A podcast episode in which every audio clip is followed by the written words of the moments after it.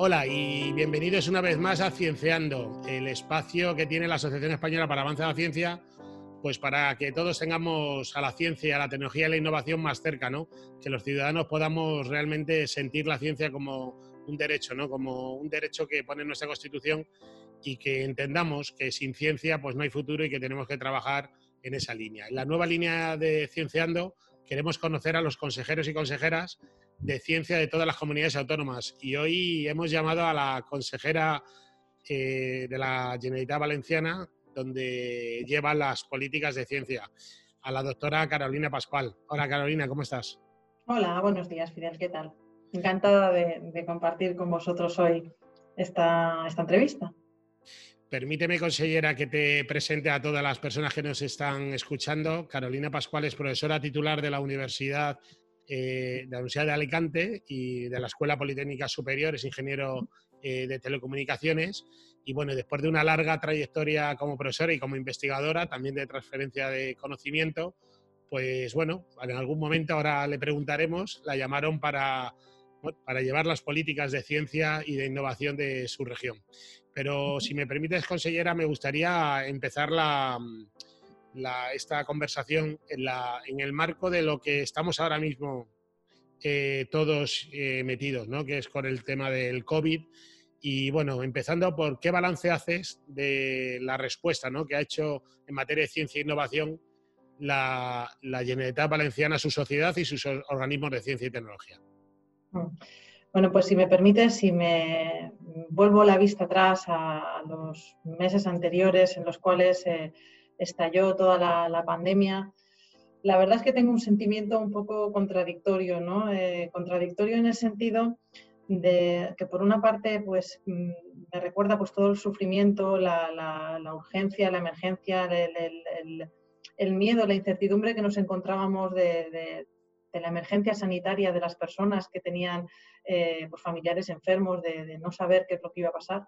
Y luego, por otra parte, eh, tengo un recuerdo de una gran gratitud, porque la palabra es esa, a, todo aquello que el sistema innovador e investigador de la comunidad valenciana fue capaz de, hacer en unas condiciones tan abruptas y tan excepcionales.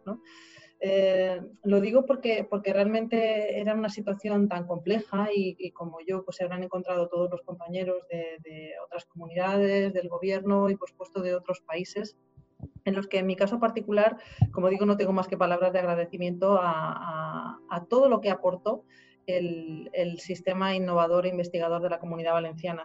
Por una parte, pues eh, lo primero, lo primero de todo fue eh, gracias a que el presidente de la Generalitat pues, encontró esa vía para poder Em, lograr abastecernos de, las medidas de protección necesarias para los sanitarios, para aquellas personas que nos cuidaban en los hospitales, aquellas personas que estaban atendiendo al público, que fue muy complicado al principio.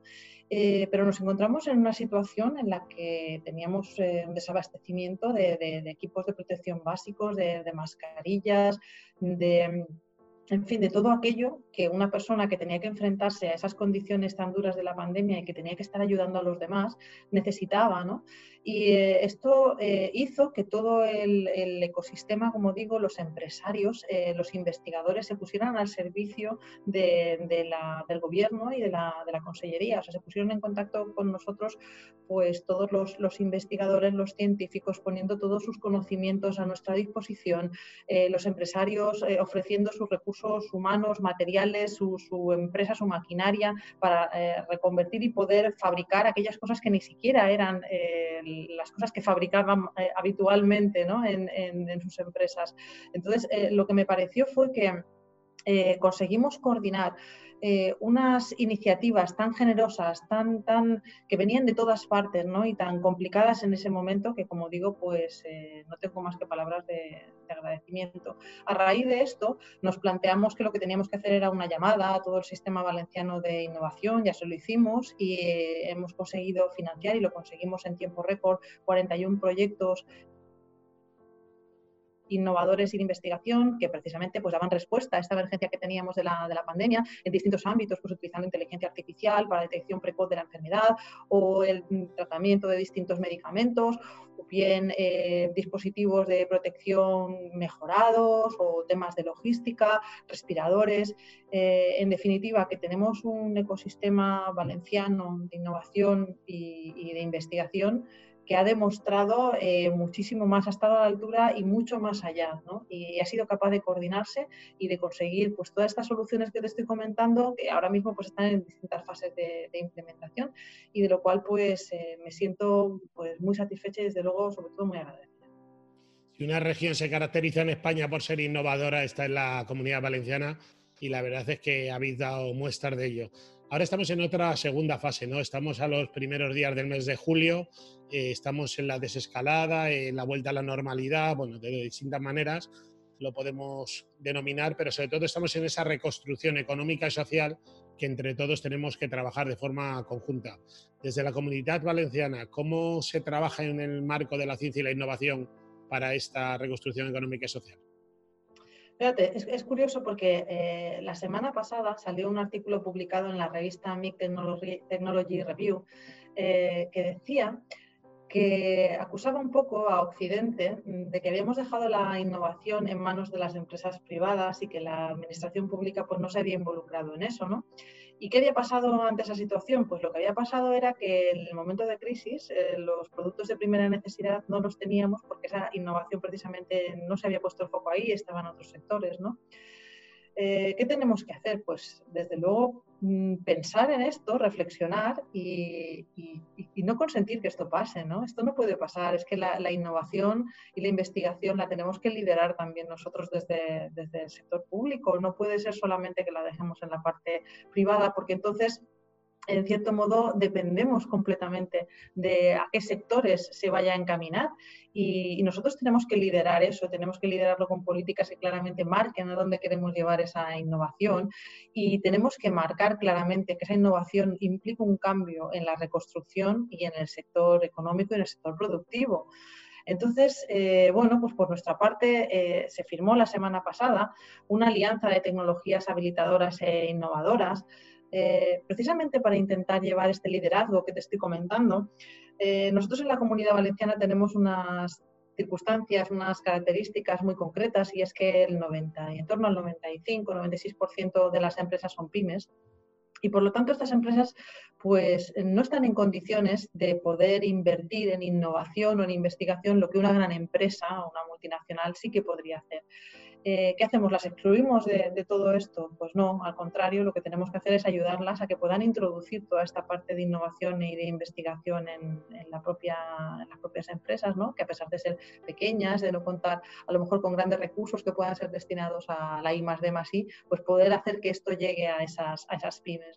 Entonces, precisamente con esta alianza que se firmó eh, la semana pasada, que involucra a universidades, a centros de investigación, a institutos tecnológicos, al tejido empresarial y productivo, eh, a la propia administración pública a través de la Agencia Valenciana de Innovación y de la propia Consejería de Innovación, lo que pretendemos precisamente es eso, es poder identificar las necesidades que tienen estas pymes eh, que puedan tener demostradores innovadores o que puedan realizar las pruebas, tener formaciones en competencias digitales, poder orientarlas y poder proporcionar esos servicios de innovación que necesitan sin necesidad de que tengan previamente que hacer una inversión, poder eh, encaminarlas, por así decirlo, para, para, que lo adapten a sus propias características y que puedan integrar esa innovación y esa investigación dentro de su propio ámbito de trabajo y así poder hacer esa transformación del sector productivo. La comunidad valenciana estáis realmente muy bien clusterizados, ¿no? Con las pymes que decías, pero es verdad que los sectores, pues muy bien delimitados, ¿no? Cerámica, Castellón, toda la parte, bueno, hay tantos, eh, textil, eh, juguete, calzado, pero todo esto son años que ya se llevan dando esa vuelta de tuerca como la digitalización, la inteligencia artificial, todo esto va a tener un impacto muy grande y yo creo que es una oportunidad ¿no? para poder hacer todo esto. Pero para esto le tenemos que pedir ¿no? a Europa y a España cómo nos pueden ayudar. Y entonces me gustaría también a todos los consejeros y consejeras, os lo estoy preguntando, ¿qué le pedís a Europa y qué le pedís a España para salir justamente de, este momento tan complicado? Pues yo creo que, que, ahora no tenemos más remedio que sí o sí tenemos que apostar por esa inversión en ciencia, en investigación y en innovación, en tecnologías, es decir, que, si eh, yo siempre he sido una firme defensora de que teníamos que apostar por esto, pero es que ahora no tenemos ninguna excusa.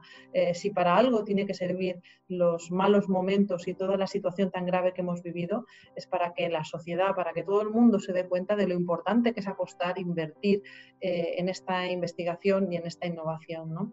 Es que tenemos que hacerlo, pero no solamente es eso, es que tenemos que ejercer un papel de liderazgo, es que no, es que tengamos que ir a la cola de, es que tenemos que ser proactivos, tenemos que invertir y tenemos que liderar esa, esa parte, ¿no? Eh, no me cabe ninguna duda de que contamos con investigadores eh, magníficos en la comunidad valenciana. Eso es un hecho, ha quedado muy claro, totalmente demostrado en la situación tan excepcional que hemos vivido. Eh, es verdad que tenemos que ir de la mano ¿no? con las políticas europeas, creo que eso es fundamental, tenemos que ser capaces de captar esos fondos europeos, pero creo que hay una clara hoja de ruta en Europa con respecto a, esto y creo que, que, estamos muy alineados.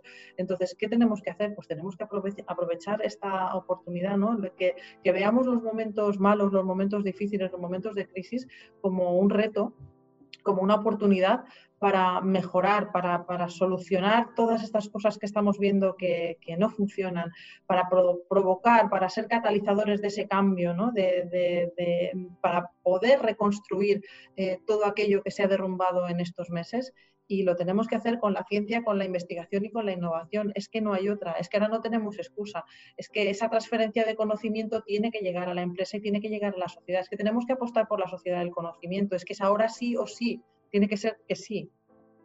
Y para eso el gobierno de la Comunidad Valenciana se estructuró en una serie de consejerías y tú eres la titular de la consejería que lleva ciencia, pero el nombre completo es Innovación, Universidades, Ciencia y Sociedad Digital, con lo cual se tocan toda la cadena de valor de la sociedad del conocimiento. ¿no? Me gustaría que hiciéramos una reflexión sobre la importancia de que haya una consejería donde se pone ciencia, porque esto te da eh, eh, estar en el Consell, el Consejo de Gobierno de, la Comunidad Autónoma, con la visión de la ciencia ¿no? en todo momento. ¿Qué valor haces de tener una consejería de ciencia? Pues las competencias que, tengo asignadas en la, en la, Consellería me parecen muy acertadas. Me parece que por parte del presidente es una visión mm, muy amplia y hasta cierto punto sorprendente, ¿no? porque a lo mejor no es lo habitual.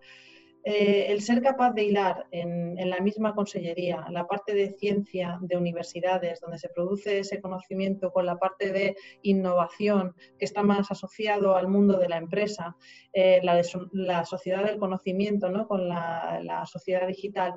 Em, el poder unir todo eso es que realmente es eso lo que tiene que funcionar, es que tenemos esos eh, centros de investigación, esos grandes investigadores que están en las universidades, en los institutos, eh, en los campus tecnológicos de las universidades, en los institutos tecnológicos, y eso tiene que llegar mediante esa transferencia de conocimiento, de conocimiento eh, y de investigación a gran nivel, tiene que, llegar al mundo de la empresa y tiene que unirse con la parte de innovación. ¿Y eso para qué tiene que servir? Pues tiene que servir para llegar al tejido productivo, al mundo empresarial, pero sobre todo para llegar a las personas. Porque al final, si eso no sirve y no repercute en que vivamos mejor, en que estemos más protegidos, en que eh, la parte sanitaria eh, nos tenga cubiertos, en que podamos trabajar mejor, en que redunde en nuestra mejora, en nuestro día a día, en la forma en la que trabajamos, nos relacionamos, podemos vivir, eh, pues no estamos haciendo nada. Todo eso tiene que tener una repercusión social y desde luego económica, porque todo eso va de la mano con que eh, el sistema económico que tenemos pues eh, sea fructífero y esté en buenas condiciones. En cuanto a la consellería, pues sí, dándonos cuenta de que los procesos administrativos y burocráticos, pues a veces eh, no son todo lo deseables que, queremos y que hay muchas cosas que se pueden cambiar y muchas cosas que se pueden mejorar. En la parte científica, por ejemplo, pues es verdad que nos hemos dado cuenta de la gran importancia que tiene, pero que nosotros mismos en nuestras propias, en nuestros propios proyectos, en nuestras propias ayudas, pues hay una serie de procesos administrativos y burocráticos que nos perjudican y nos ralentizan incluso esa, todos esos proyectos y todas esas ayudas y esa financiación que nosotros lanzamos. Entonces, es verdad que nos hemos dado cuenta que tenemos ciertas barreras y ciertas carencias, estamos eh, manos a la obra precisamente para poder eliminarlas, para poder mejorarlas. Es cierto que tenemos investigadores muy potentes y que tenemos que alentarlos a que quieran quedarse aquí trabajando, pero también tenemos que ser capaces de captar talento eh, de gente que a lo mejor se marchó fuera y no ha encontrado las oportunidades suficientes para estar aquí. Es decir, que tenemos que generar, ser capaces de generar ese ecosistema eh, investigador innovador en la propia comunidad para que esos investigadores quieran estar aquí y tengan unas buenas condiciones de trabajo, porque al final eso va a repercutir positivamente para toda la, la comunidad, para nosotros, pero desde luego para la propia economía, ¿no? Entonces, por ejemplo, pues tenemos también un programa de, captar la excelencia eh, investigadora, que es nuestro programa Yente, pero nos hemos dado cuenta que a pesar de que los investigadores excelentes vuelven con este programa, tampoco tienen unas condiciones muy buenas para poder continuar posteriormente y asentar ese, ese proyecto. Por lo tanto, eso es algo que también hay que mejorar. En definitiva, eh, está claro que hace falta una inversión muy potente y muy fuerte y toda la que seamos capaces de captar será poca, con sinceridad, pero es verdad que hay otra serie de barreras administrativas, burocráticas, que sin necesidad de tener esa inversión de dinero es verdad que pueden favorecer y mejorar las condiciones que nosotros podemos crear aquí en ese ecosistema, ¿no?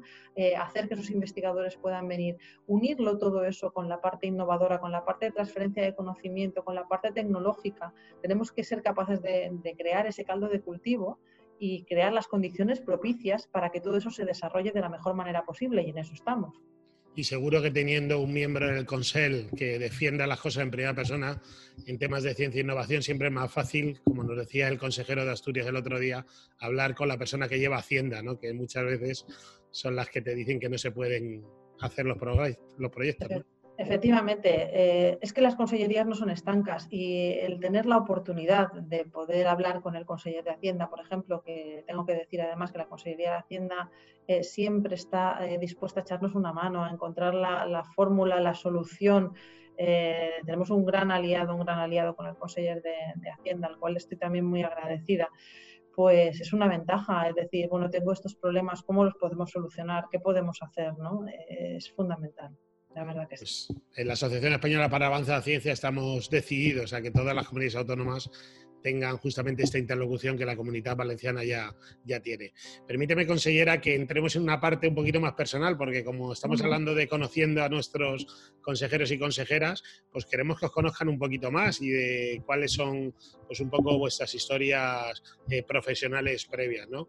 Eh, como te he presentado, pues eres una investigadora, profesora de la Universidad de Alicante, de un área tan potente como son las telecomunicaciones y bueno, esa era al menos tu vida pública, ¿no? La parte científica y, docente. Y un día te llaman para gestionar, gestionar casi nada, la innovación y la ciencia de tu región natal, ¿no? Tú eres ilicitana y, bueno, pues eh, ¿cómo se vive esto de llevar ese tema que ha sido tu vida y ahora de repente puedes gobernar para, para los tuyos, como aquel que dice, ¿no? Pues yo creo que con gran, un gran sentimiento de responsabilidad. Eh, es verdad que yo, yo soy ingeniera de telecomunicación. Yo llevo, pues, llevaba 21 años eh, dedicada eh, completamente a mi parte docente, investigadora y profesional. Yo me he dedicado también al mundo profesional como libre ejerciente. Y bueno, pues yo me defino como una persona tecnóloga que cree, que cree firmemente que la ciencia y la tecnología está al servicio de las personas y que tenemos una gran suerte por contar con todos los recursos que tenemos hoy en día. Me, he cansado de repetir y de poner en valor, y esto ya es un poco por deformación profesional, que la situación tan excepcional que hemos vivido eh, no hubiera podido, no hubiéramos podido gestionarla tan bien si no hubiéramos tenido las magníficas redes de comunicación que tenemos en España y en la comunidad valenciana. Eh, esas redes que no están preparadas para trabajar a un noventa y tantos por ciento de ocupación, porque no se diseñan así y han resistido, no se han caído y a, partir de esas redes hemos podido teletrabajar, nos hemos podido eh, formar, eh, las clases han podido continuar su ritmo, podido, hemos podido evaluar a nuestros alumnos, hemos podido relacionarnos socialmente con las personas que no podíamos ver, hemos podido tener momentos de ocio visualizando películas, escuchando música, eh, hablando a través de redes sociales. Eh, nos hemos retrotraído a la época de la Edad Media para confinarnos en casa y luchar contra la pandemia pero hemos tenido la gran suerte de contar con unas magníficas redes de comunicación y eso nos ha, permitido seguir trabajando y seguir estando en contacto.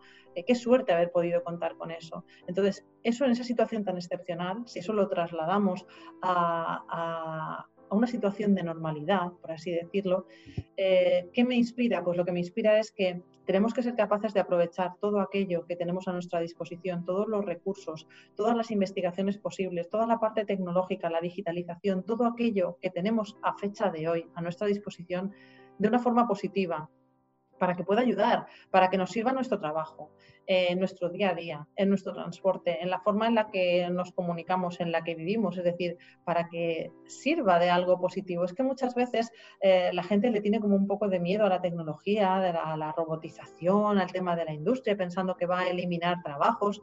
Eh, probablemente en algunos casos lo haga, pero creará otros muchos nuevos. Entonces, lo que tenemos que ser capaces es de reinventarnos. De, es que la, vida cambia y las situaciones cambian y lo que tenemos que ser es eh, capaces de adaptarnos a esas situaciones de cambio, encontrar la forma de mejorar y de ir progresando día a día. Ese es el reto, ¿no? Por lo tanto, para mí es una responsabilidad muy grande y yo desde luego pues voy a hacer todo lo que pueda para, para conseguir que así sea.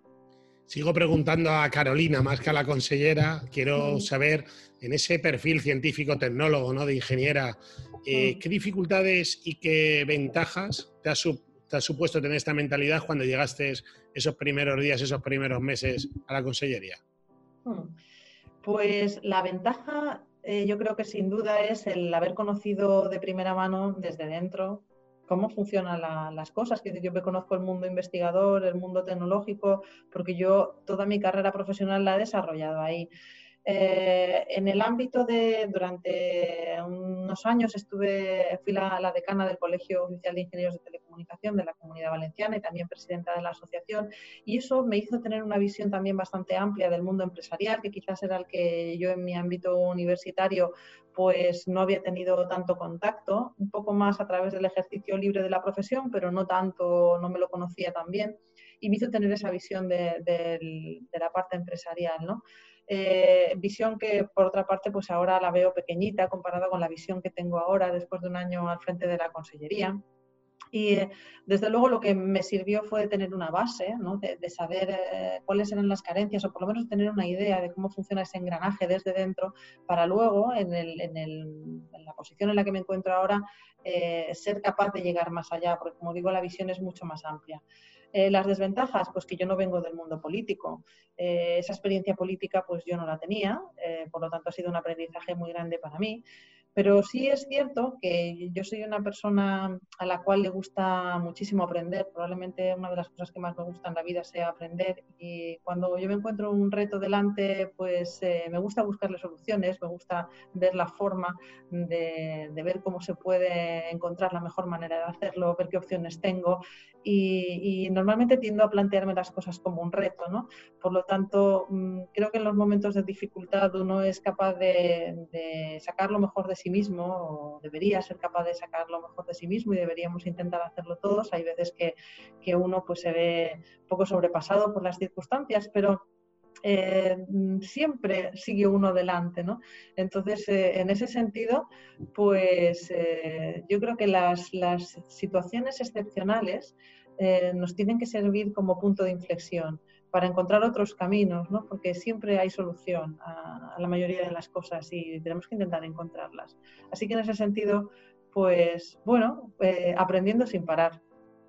Es una característica, yo creo, de la ciencia, ¿no? Los retos que te va poniendo la vida y eh, la ciencia normalmente nos hace aceptar los retos y a partir de ahí ya aplicar muchas veces el método científico a prueba y error hasta que somos capaces de encontrar soluciones. Ya por último, como le estoy preguntando a todos los consejeros y consejeras que sois científicos, ¿por qué quisisteis ser científicos, tecnólogos en algún momento? Nos están escuchando en estos podcasts o videoentrevistas eh, gente joven, eh, además muchas chicas que nos gustaría también, tú como mujer, pues sabemos que nos hace falta más más chicas en tecnología, en, ciencia eh, experimentales. ¿qué, les dirías? ¿Qué, ¿Por qué tú fuiste eh, decidiste ser científica y qué les dirías tú a toda esta gente que nos está escuchando? ¿Te puedo contestar con total sinceridad? Por favor. Pues por pura casualidad. Yo no era una persona que tuviera una vocación clara, ni que le encantara una cosa, tuviera muy claro lo que quería ser eh, profesionalmente cuando fuera mayor, ni nada de eso. Yo soy la pequeña de cuatro hermanas. Eh, todas ellas nos hemos, todas mis hermanas y yo nos hemos dedicado a carreras científicas, eh, ingenierías, y tuve la suerte de tener en casa unos padres que nos hicieron pensar que podíamos hacer lo que queríamos hacer, cualquier cosa que se nos ocurriera, que podríamos hacerla. Y simplemente es eso, al final fue una serie de, casualidades, eh, la vida te va llevando a unos sitios a otros y vas tomando una serie de decisiones. Y en un momento determinado se me planteó la posibilidad de hacer teleco, lo vi como una opción y pensé, bueno, ¿por qué no? O sea, que no es que yo tuviera una idea concreta, pensé simplemente por qué no. Y ese por qué no, pues me ha llevado a, pasar por una serie de situaciones en mi vida que ahora lo considero pues toda una suerte, toda esa, esa experiencia, esa trayectoria. Entonces, ¿qué les diría a, los chicos, a las chicas que tienen que enfrentarse a tomar una decisión con respecto a su mundo profesional? Pues que se dediquen a hacer algo que crean que les puede gustar, no tiene por qué ser una vocación muy clara, sino que bueno, que, les llame un poco la atención y se les dé más o menos bien. Simplemente con eso eh, yo creo que es suficiente. Y luego vas tomando una serie de decisiones en tu vida. Eh, no tiene por qué estar el camino claro, ni tienes por qué saberlo, ni, ni tienes porque hay gente que tiene la suerte de tenerlo muy claro y en ese caso pues es fantástico, ¿no? Pero yo creo que la inmensa mayoría de personas no, no estamos en esa situación. Simplemente eh, vas encontrándote situaciones en la vida y vas tomando decisión decisiones. Es casi más importante que pienses que puedes hacerlo, que realmente puedes hacer lo que quieras, aquello que tú decides y que lo que decidas estará bien y que si en un momento determinado uno toma una decisión y se da cuenta que se ha equivocado, tampoco pasa nada. Es decir, que las cosas se reconducen. A veces tenemos un poco de miedo a tomar decisiones para no equivocarnos, pero es que eh, el, error y la equivocación creo que eh, forma parte de la, de, la, de la vida, de la investigación, de la ciencia, que es, intrínseco, ¿no? Y no pasa nada, no pasa nada porque uno se equivoque. A veces uno acierta y a veces uno se equivoca. Pero sí que es verdad que, tenemos que tener cierta seguridad en aquellas cosas, en aquellas eh, tareas o en aquellas decisiones que vamos a emprender y pensar que vamos a ser capaces de hacerlo. Probablemente eso sea lo más, lo más importante, ¿no? El tener cierta confianza. Decir, bueno, pues sí voy a ver si puedo con esto y, verlo como un reto, ¿no? Y, encontrar la forma de hacer que las cosas salgan adelante. Pues con ese mensaje nos quedamos, yo creo que como resumen de toda la conversación en general, porque hay que encarar la ciencia como un reto e intentar que salgan las cosas adelante, porque necesitamos la ciencia, obviamente, y la innovación para poder seguir en nuestro progreso como, sociedad. ¿no? Carolina Pascual, consellera de Innovación, Universidad de Ciencia y Sociedad Digital de la Generalitat Valenciana, muchísimas gracias por estar hoy con nosotros. Te doy la última palabra para que cierres como estimes oportuno. Pues muchas gracias, Fidel, por la invitación a participar en esta entrevista. Ha sido un placer poder hablar contigo de ciencia, de investigación, de innovación, de tecnología y poder acompañarte unos minutos. Gracias. Pues muchas gracias a ti, a todos ustedes. Les espero en la próxima entrega de Cienceando, que como siempre decimos, lo que queremos es que la vivamos en una sociedad con ciencia y cada vez más ciencia dentro de la sociedad. Hasta la próxima. Hasta luego. You